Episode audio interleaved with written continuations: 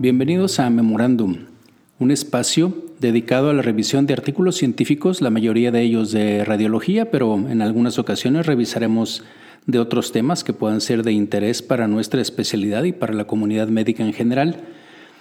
Y hoy les traigo un artículo titulado Estadificación no invasiva de la fibrosis hepática mediante tomografía computada de energía dual retardada 5 minutos. Comparación con la elastografía por ultrasonido y correlación con los hallazgos histológicos.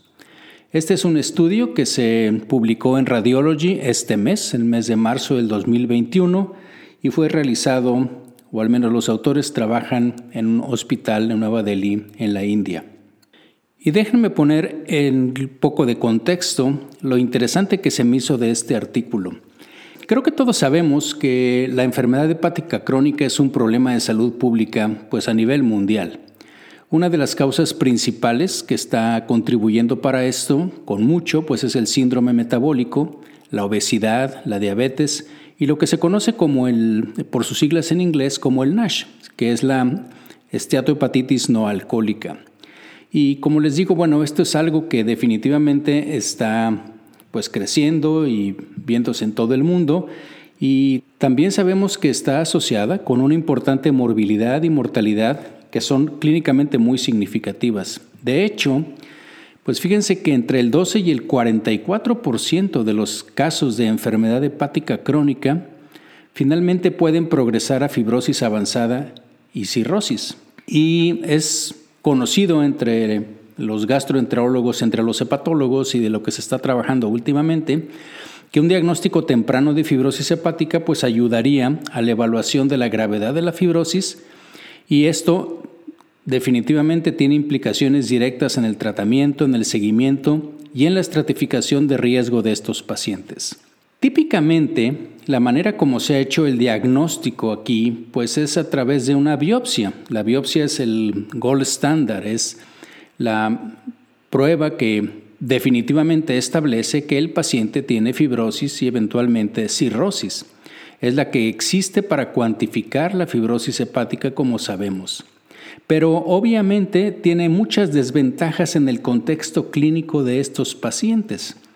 Me refiero pacientes en los que muy probablemente la prueba que necesitemos para no nada más el diagnóstico, sino también para el seguimiento y ver si algún tratamiento tiene efecto sobre la fibrosis, pues evidentemente que el hecho de estarla repitiendo no es algo ideal para una prueba diagnóstica. Otra de las cosas que, tiene la, de desventaja la biopsia, además de ser invasiva, es que de alguna manera tiene lo que se conoce como un error de muestreo porque pues sabemos que la cirrosis no es prácticamente homogénea en todo el hígado, sino que existen zonas diferentes y que con la biopsia pues realmente nosotros estamos muestreando un espacio muy pequeño del parénquima hepático. Así es que por esta razón no nos da una idea o no podría no darnos una idea de lo que está pasando en general en todo el hígado.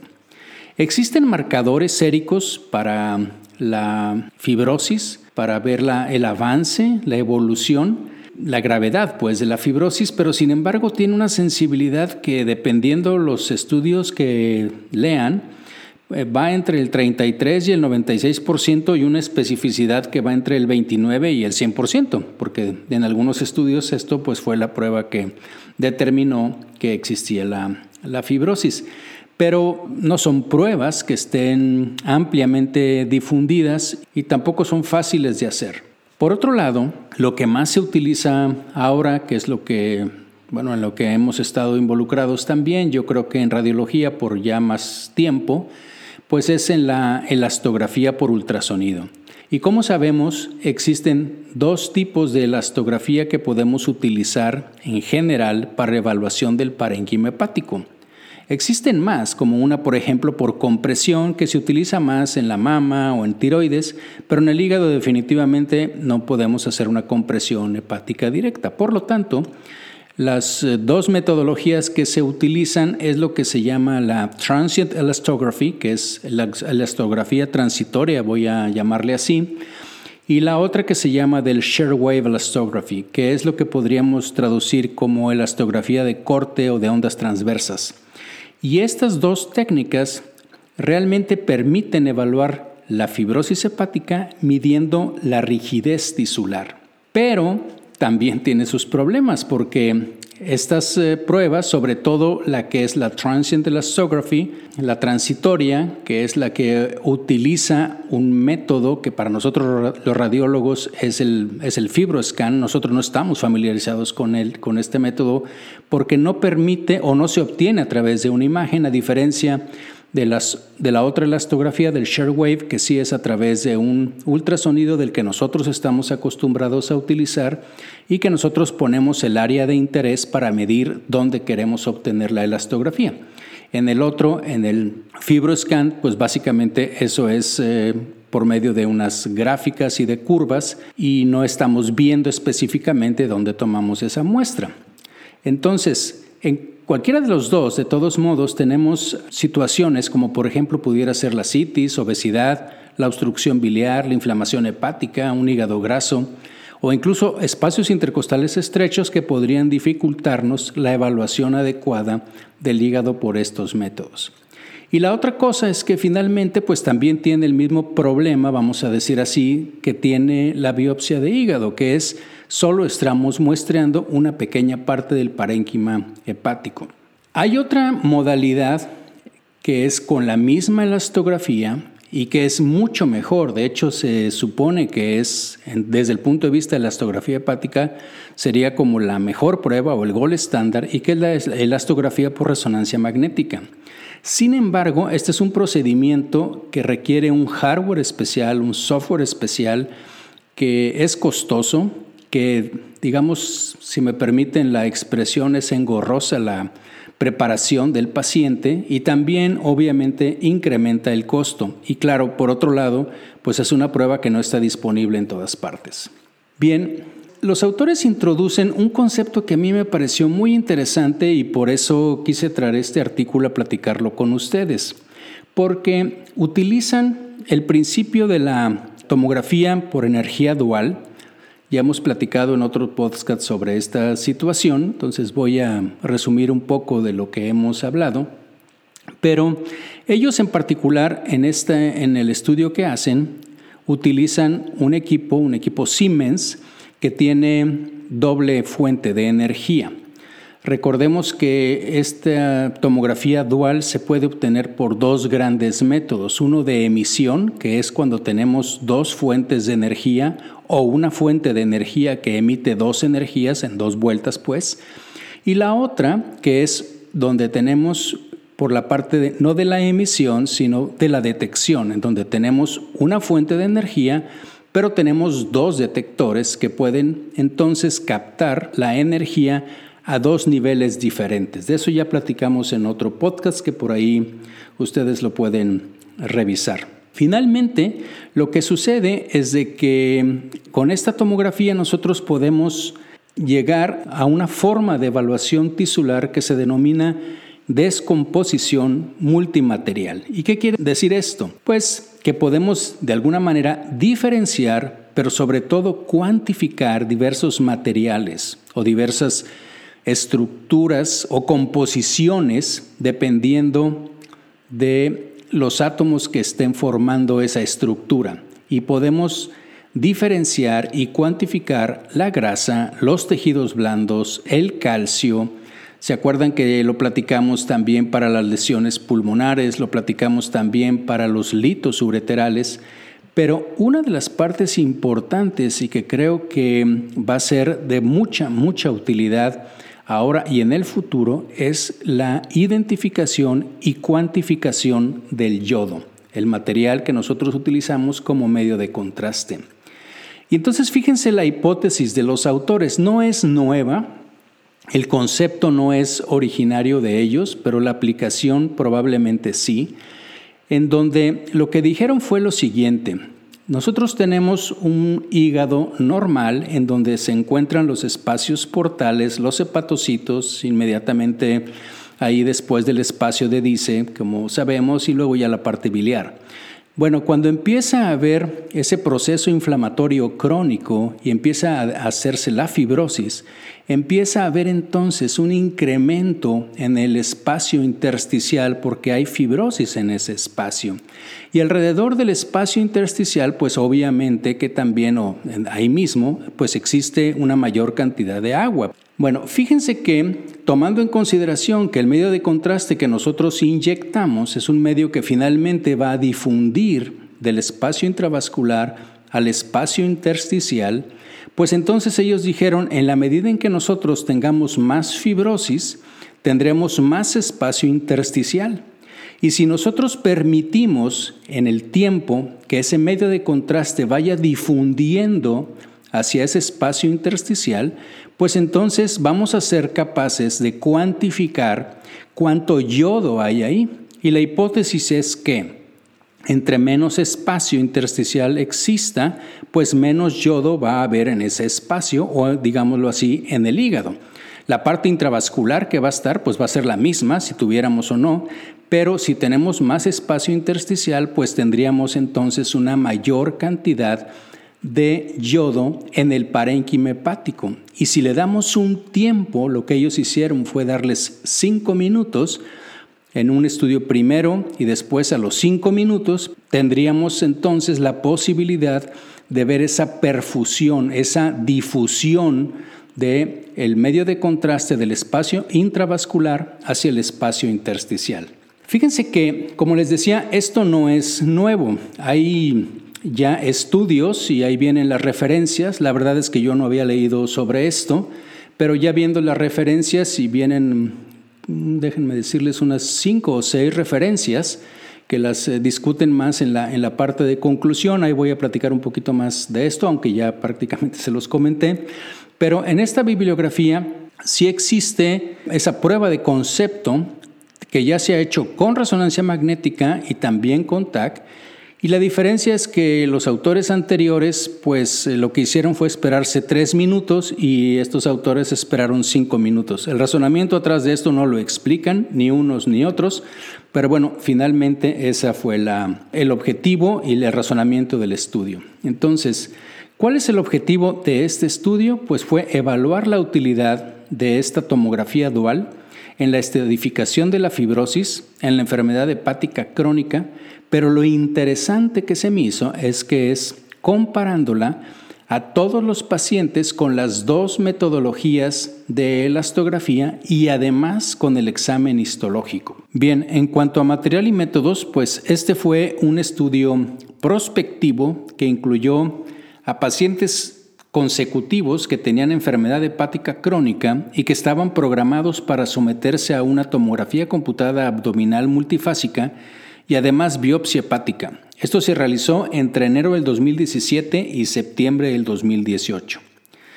Esos fueron los criterios de inclusión. Los criterios de exclusión que presentaron algunos, como se los voy a mostrar en la parte de resultados, pues era cuando el paciente tenía trombosis de la porta o síndrome de Budd-Chiari o cuando no se le pudo finalmente realizar la biopsia o la biopsia fue inadecuada o cuando tenían una historia, de, una historia reciente de insuficiencia hepática descompensada o contraindicaciones para hacerle un estudio contrastado.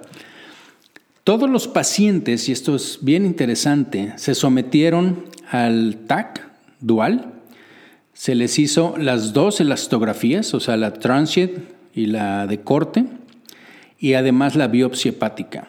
Y los participantes del control fueron pacientes que iban a ser donadores renales voluntarios, a los cuales también se les hizo la tomografía computada y las elastografías. No se les hizo biopsia, por obvias razones. En cuanto a la adquisición que se hizo en la tomografía computada, pues se realizó el escáner de doble fuente, que es un, un, escáner de segunda generación con voltajes en el tubo de rayos X de 100 kilovolts y de 140. El análisis de las imágenes se hizo en una estación de trabajo dedicada de las que tiene Siemens, la Singo, para hacer el análisis de las imágenes espectrales, o sea, de energía dual, por dos radiólogos que estaban en consenso. Cuando hubo alguna dificultad entró un tercero, mencionan ellos. pero finalmente todos estaban cegados a la información clínica e histológica. Y vienen ahí imágenes interesantes, pero las áreas de interés, o sea, lo que nosotros llamamos los ROIs, Region of Interest, fueron círculos de 2 centímetros de diámetro y se tomaron en tres regiones diferentes, tanto en el lado derecho, en el lóbulo derecho, como en el lóbulo izquierdo del hígado. Y en el lóbulo derecho también se dibujaron en el área que ellos creyeron o que coincidía aproximadamente con el área en donde se tomaría o se tomó la biopsia. Entonces, eso con la idea de hacer una correlación lo más estrechamente posible. El software generó imágenes que se llama de concentración de yodo para cada uno de los ROIs o de las regiones de interés y representa el yodo que está tanto intravascular como extravascular, les decía. Y se colocó otro ROI, muy importante esto, en la aorta abdominal a nivel del tronco celíaco. ¿Y por qué se hizo esto? Pues es lo que se llama la normalización de la concentración de yodo.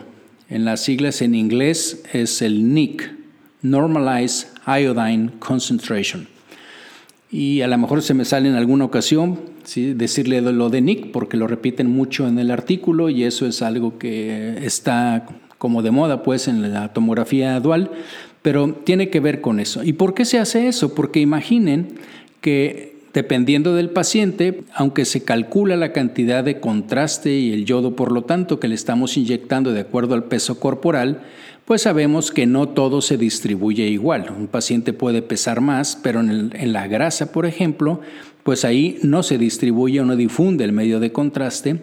El paciente puede tener diferente fracción de eyección, diferente frecuencia cardíaca, etc. Entonces, la manera como se hace la estandarización, la normalización, es se pone el ROI en el hígado y también en la aorta.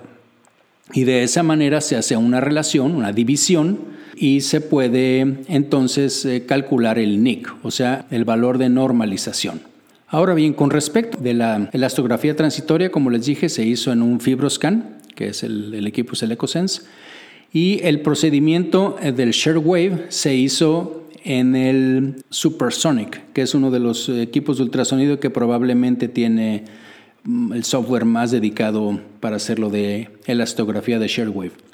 La biopsia hepática se realizó con una aguja calibre 18 en el óvulo derecho y por vía percutánea, aunque hubo algunos pacientes que se les hizo por vía transyugular. El grupo control consistió en 50 donantes de riñón que eran voluntarios y que tenían resultados normales de pruebas de función hepática y de rigidez hepática, es decir, las dos pruebas de TE, o sea, de transient elastography y la de shockwave elastography, estaban por abajo de los 7 kilopascales, que es el valor que se obtiene en los pacientes normales o por abajo del cual se considera que el paciente no tiene fibrosis y por lo tanto tampoco tiene cirrosis. Ahorita vamos a ver la estadificación. Y estos pacientes pues se incluyeron como controles y se sometieron al TAC dual como parte del mismo protocolo de donación para hacer su mapeo vascular.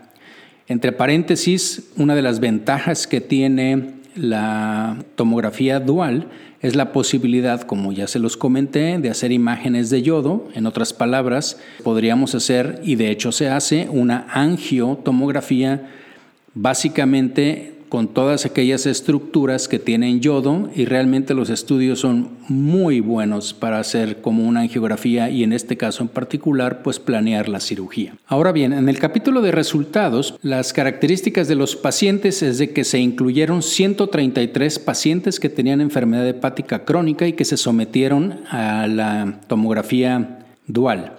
Pero de ellos, de estos 133, 22 fueron excluidos por las causas que ya les comenté, trombosis de la vena porta 4, síndrome de Budd-Chiari 2 y ausencia de biopsia o la biopsia no fue adecuada en 16. Ahí quedaron 111 pacientes, de los 133 menos 22 quedaron 111 Pero resultó que después también cuatro se eliminaron porque no cumplieron con las características histológicas suficientes para la evaluación.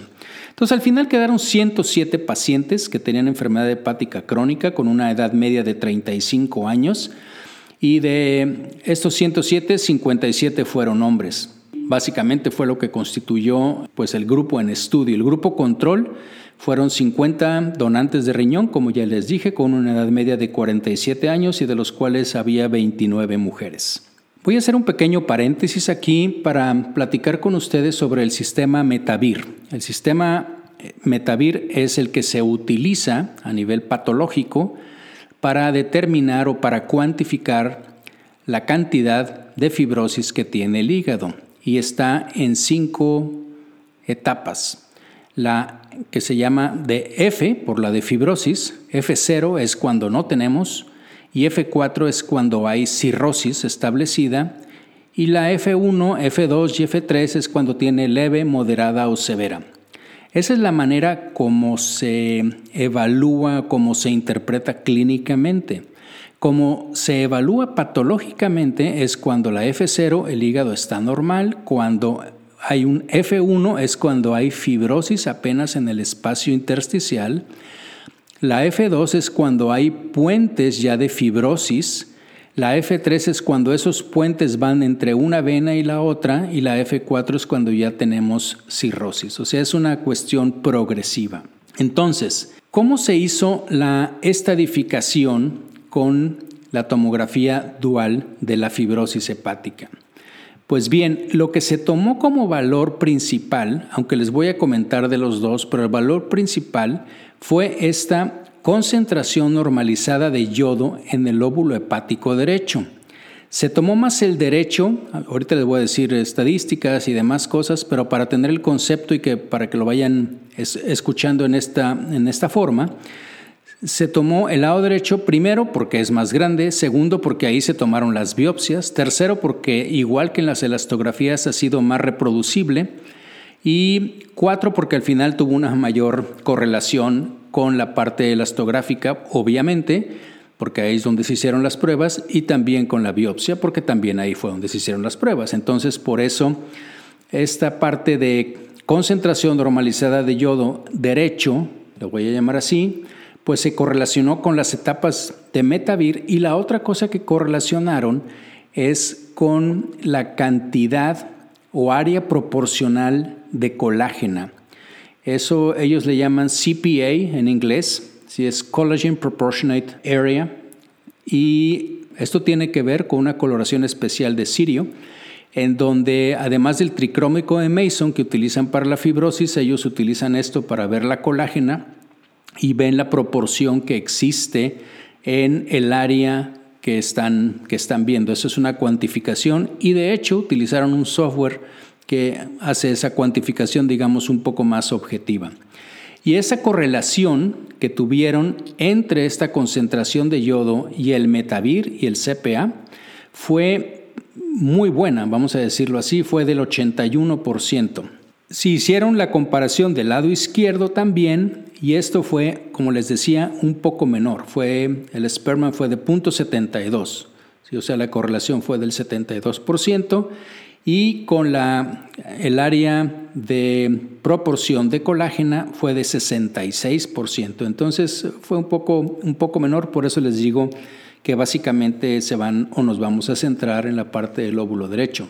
La concentración absoluta de yodo del lóbulo derecho, pues también se comparó con los hallazgos histológicos y mostró una correlación de 0.67. Ahorita vamos a ver por qué esto va a depender de la fase en la cual hacemos la correlación. Le hicieron también área bajo la curva para los eh, radiólogos que estaban interpretando y correlacionando estos parámetros y encontraron que esta variaba entre el punto 86 si hacíamos una comparación entre F0 y F1 a F4 y de punto 96 si hacíamos F4 de entre F0 y, hasta 3. Déjenme comentarles o explicar un poquito más esto porque yo sé que escuchándolo eh, es un poco más difícil. El, punto es este.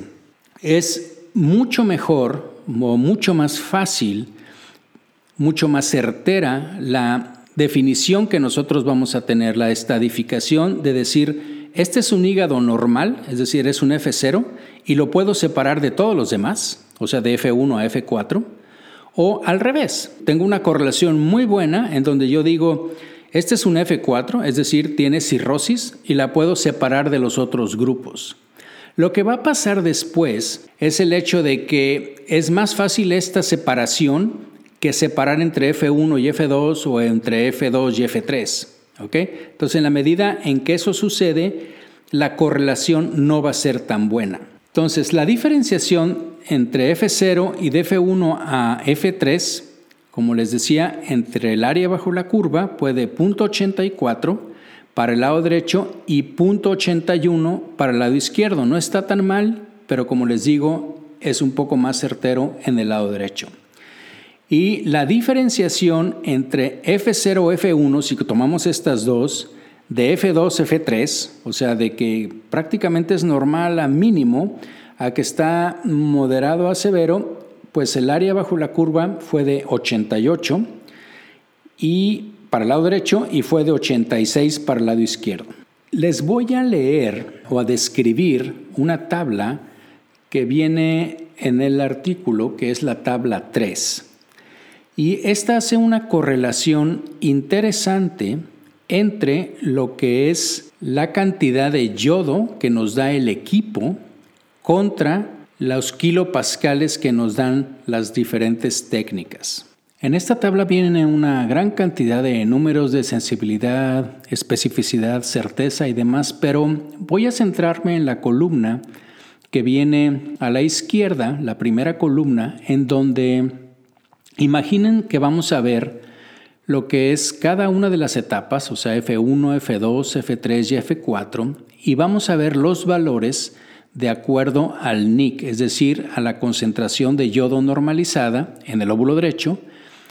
Vamos a ver también la rigidez hepática con la elastografía transitoria y con la de shockwave, ¿ok? Para cada una de ellas. Solo para tener una idea, cuando nosotros ponemos el, área de interés en la aorta, en estos pacientes a los 5 minutos, etcétera, que es el la material y métodos que ya les platiqué, pues fíjense que normalmente aquí tenemos una concentración de yodo de aproximadamente 2.4 miligramos por mililitro.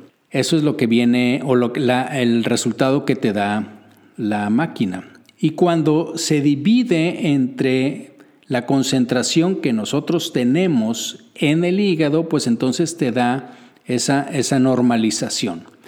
Entonces, acuérdense que para fines prácticos, en las elastografías el valor normal es abajo de 7 kilopascales.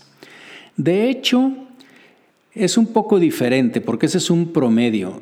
Lo que está establecido es que con la elastografía transitoria es arriba de 7.6 y con la de shockwave es arriba de 6.3. Entonces, para fines prácticos, tomaron la media, ahí es 7.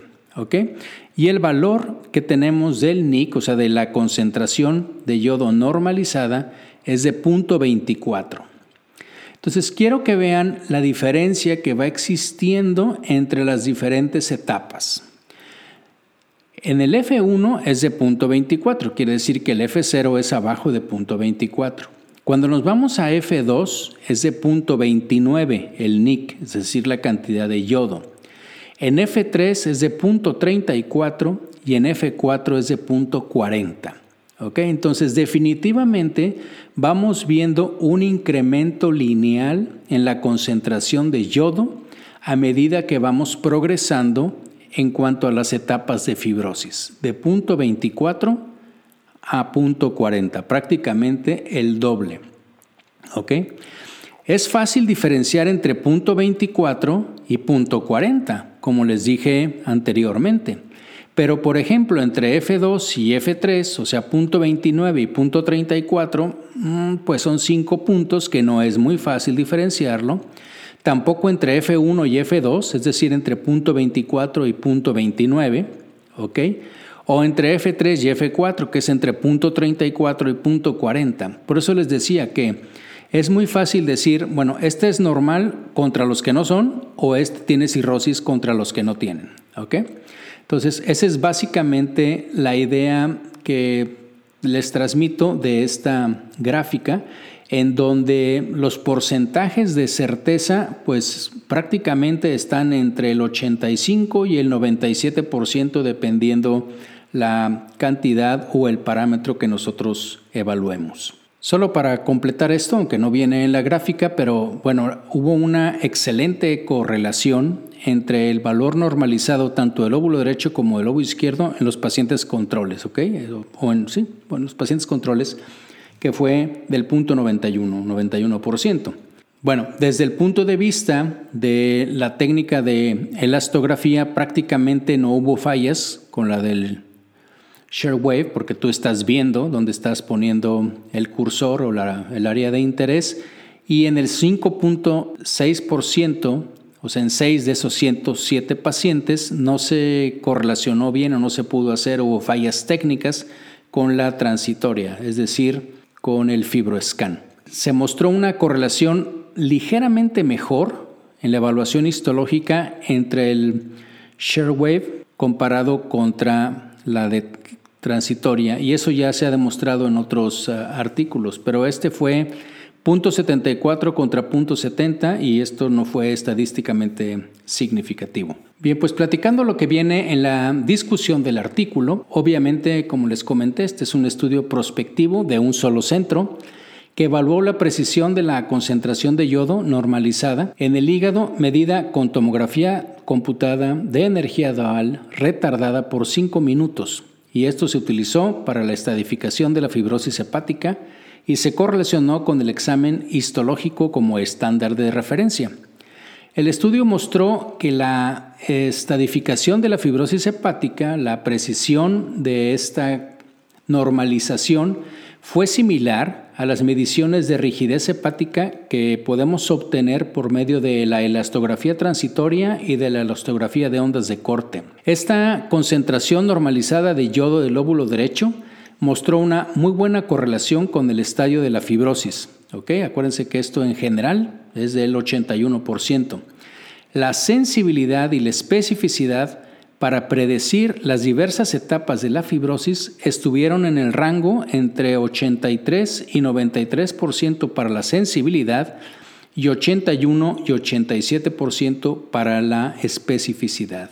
Y bueno, este realce tardío en el parénquima hepático en pacientes con hepatitis crónica se demostró por primera vez en el 2001. Este fue un estudio retrospectivo en donde se compararon imágenes que estaban, como les comenté al principio, pues realzadas con gadolinio y se tomaron 5 y 10 minutos después y se hizo una correlación, esto fue nada más con 29 pacientes y se encontró que había un realce tardío de gadolinio y una correlación lineal y alta entre más había de concentración, más fibrosis había. Y encontraron ellos en este artículo publicado en el 2001 una sensibilidad del 73 y una especificidad del 66%, un poco menor.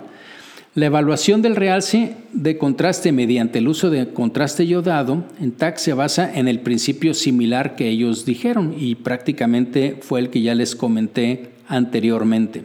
Como les digo, aquí vienen las referencias, eh, viene la, la referencia 18 y después de la 23 a la 25 en donde prácticamente describen, no lo voy a hacer por cuestiones de tiempo y el propósito del artículo, los otros artículos que han estudiado este mecanismo o esta hipótesis y han encontrado esa correlación.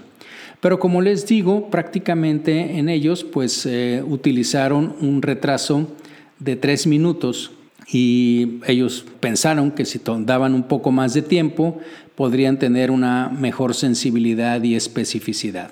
Y de hecho, ellos dicen que en este estudio pues obtuvieron una sensibilidad que va del 84 al 93% y una especificidad del 81 al 87%, como les había dicho, para esta concentración de yodo normalizada en el óvulo derecho y estos resultados pues fueron mejores que los que están publicados en los artículos anteriores que les comenté. Algo que se me hace interesante y que también ellos reconocen es de que se comparó este parámetro de concentración normalizada de yodo con la rigidez hepática por medio de las dos técnicas de elastografía, que son las modalidades que son digamos de uso rutinario y el desempeño, el rendimiento de la prueba pues no fue significativamente diferente.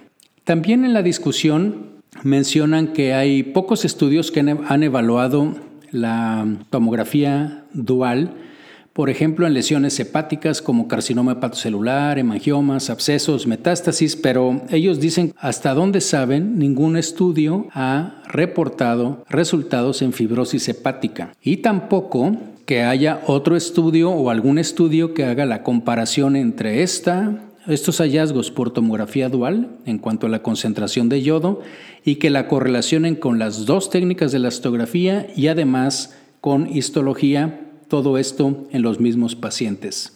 Otra de las cosas que mencionan es que al hacer un estudio de tomografía, pues también tenemos una imagen y una posible cuantificación de prácticamente cualquier área del hígado, a diferencia de lo que sucede con la elastografía, en donde el volumen que podemos estudiar es muy pequeño y así también en el de la biopsia.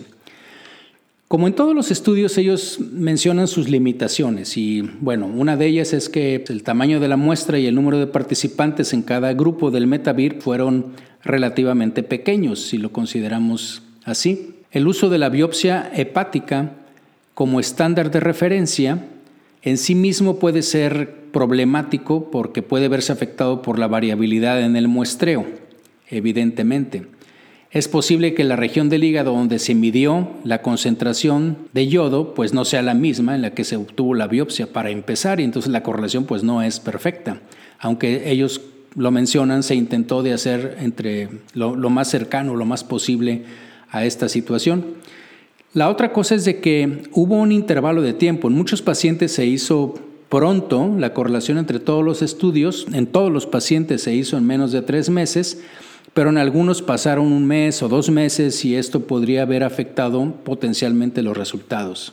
La otra de las cosas es que el objetivo de la investigación no tomó en cuenta otros factores de confusión, como pudieran ser el tamaño del paciente, como les decía, el gasto cardíaco, si había un hígado graso o no. De hecho, ellos demuestran los resultados y publican, tenían nada más 22 pacientes que tuvieron hígado graso y por eso no pudieron hacer un estudio mayor porque eran muy pocos pacientes qué tanto grado de, inflamación hepática había, la acumulación de hierro hepático no la cuantificaron, el nivel de hematocrito de los participantes, si tenían, por ejemplo, afecciones vasculares hepáticas menores que pudieran afectar la concentración de yodo, o sea, esas fístulas pequeñas o importantes o alteraciones hemodinámicas que sabemos que se hacen en los pacientes que tienen fibrosis y cirrosis. Y obviamente, pues tampoco como en otros casos, en otros estudios que hemos platicado aquí, pues no hubo información histológica de los pacientes controles. Algo que no mencionan, que es una limitación y después ellos hablan de que pues este método pudiera ser muy útil, pues es el hecho de que, así como lo decían al principio en la introducción, así como dijeron que las biopsias no se pueden estar repitiendo, pues también tenemos que considerar que este aunque ellos dicen que puede ser o debería de ser un método de elección para este estudio, pues tendríamos que considerar que un paciente se estaría radiando durante todo su seguimiento. Entonces es un factor que no lo mencionan, pero que definitivamente hay que traer aquí a la, a la discusión. Entonces, en conclusión, en la enfermedad hepática crónica, la concentración de yodo normalizado en el hígado en la tomografía computada de energía dual de 5 minutos mostró una muy fuerte correlación con las etapas histológicas de la fibrosis y un buen desempeño como prueba diagnóstica en la estimación de la fibrosis hepática. Y ellos sugieren que la implementación de una exploración como esta, de 5 minutos en lugar de la que ya está establecida de 3 minutos en el protocolo, pues pudiera ser mejor para ayudar a la estadificación no invasiva de la fibrosis hepática. Bien, pues como les comenté, se me hizo muy interesante la combinación de la hipótesis, la fisiopatología, la posibilidad que tenemos ahora de no solo ver, sino también de cuantificar el yodo con esta nueva tecnología que cada vez vamos a encontrarle mayores aplicaciones. Agradezco mucho su atención y como siempre si tienen algún comentario, sugerencia, pónganlo por favor en la página, es www.memorandum.mx o en las otras redes que tenemos para ir mejorando y si les parece también, pues ayúdenme a distribuir esta información entre todos los colegas. Una vez más, muchas gracias por su atención y nos escuchamos en la próxima.